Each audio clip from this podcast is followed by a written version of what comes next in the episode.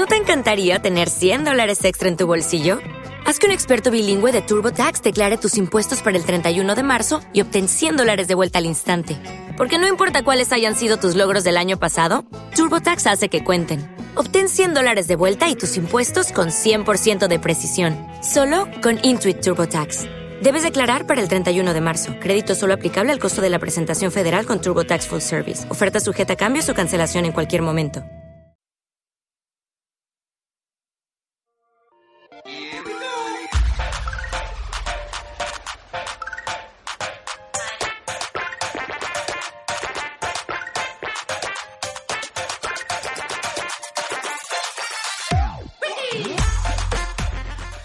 Muy buenas, bienvenidos a un programa más de Sin pelos en los bits. Bienvenidos, ya sabéis, a este programa donde no nos vamos a coartar, vamos a decir lo que nos dé la gana y sobre todo lo que pensamos sobre videojuegos y para ello, como no, Iván, caballero, saca a pasear esa dulce melodía de voz que tienes.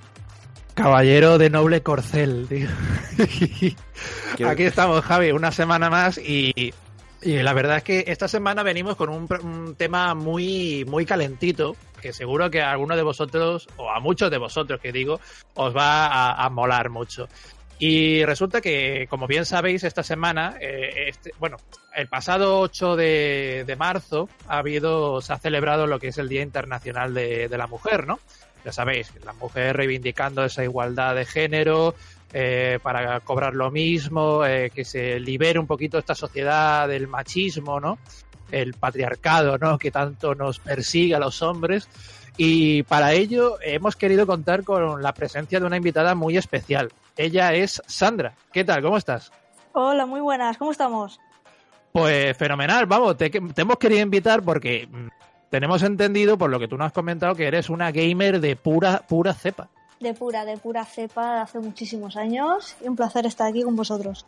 Y cuéntanos, eh, Sandra, eh, un poquito de ti, de dónde eres, eh, a qué te dedicas.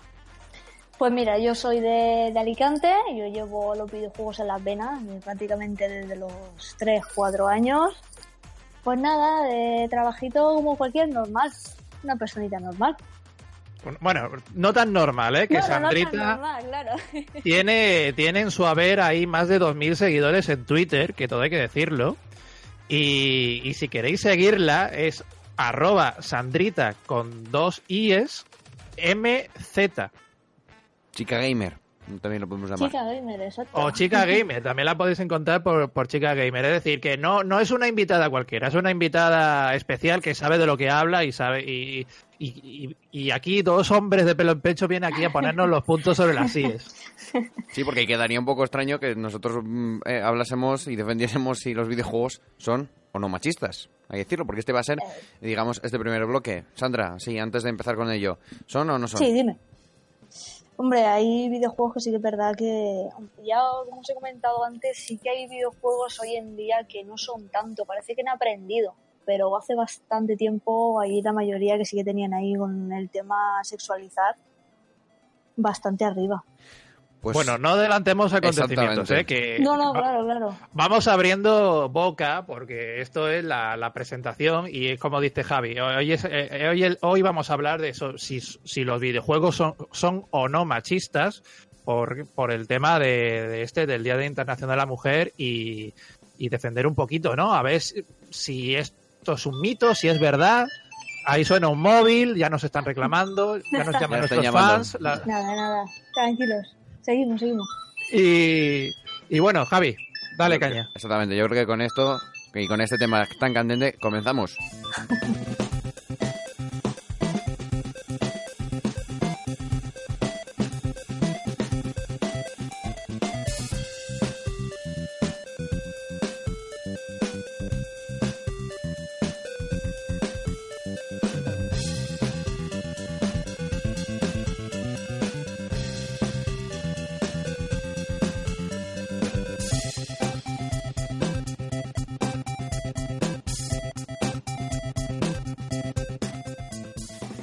Bueno, eh, dejamos también a nuestros oyentes que nos pueden contestar en, nuestra, en nuestras redes, ya sabéis, arroba sin pelos bits, a esa pregunta tan polémica como se puede decir hoy en día de eh, si los juegos son o no machistas.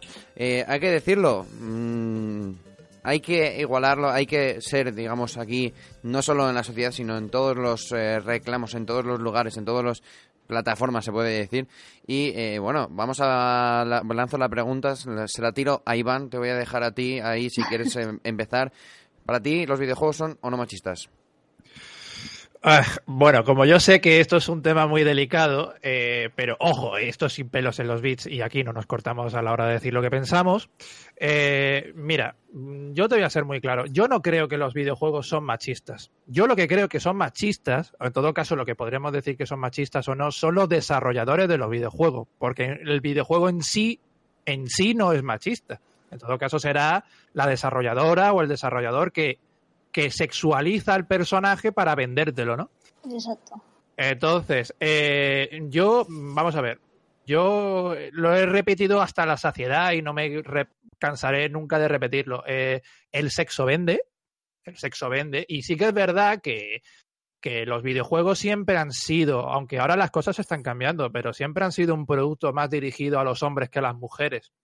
Entonces, claro, mm, ¿tú cómo reclamas o, cómo llamas la atención de los hombres para que vayan a tu producto?